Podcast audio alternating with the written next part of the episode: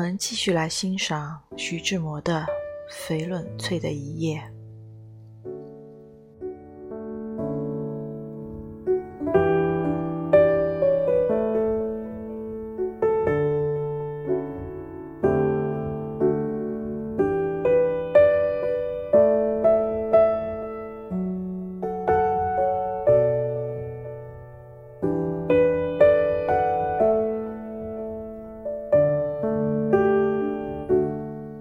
Non riesco a dimenticarti quel giorno che sei arrivato, come fosse una luce apparsa nella via buia.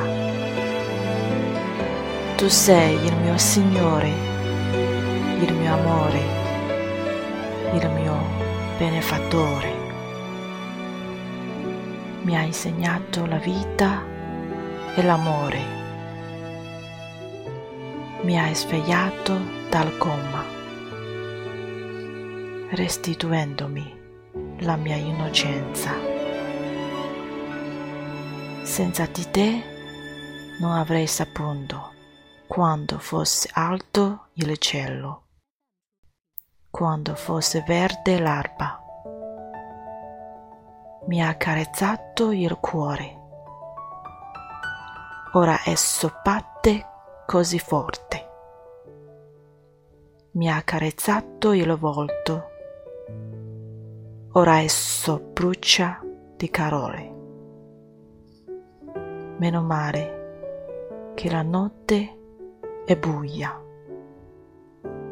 e non si vede niente.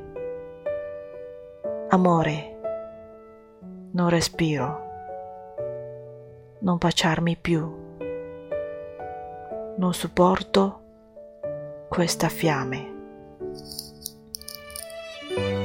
In questo momento la mia anima sembra stare sul mattone di fuoco, su cui il ferro caldo, martellato d'amore. Zac, zac. Le scintille esplodono schizzano dovunque. Svengo Abbracciarmi.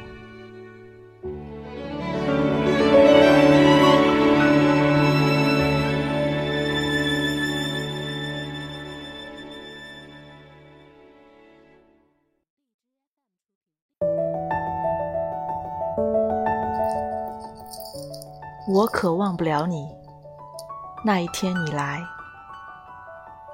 就比如黑暗的前途见了光彩。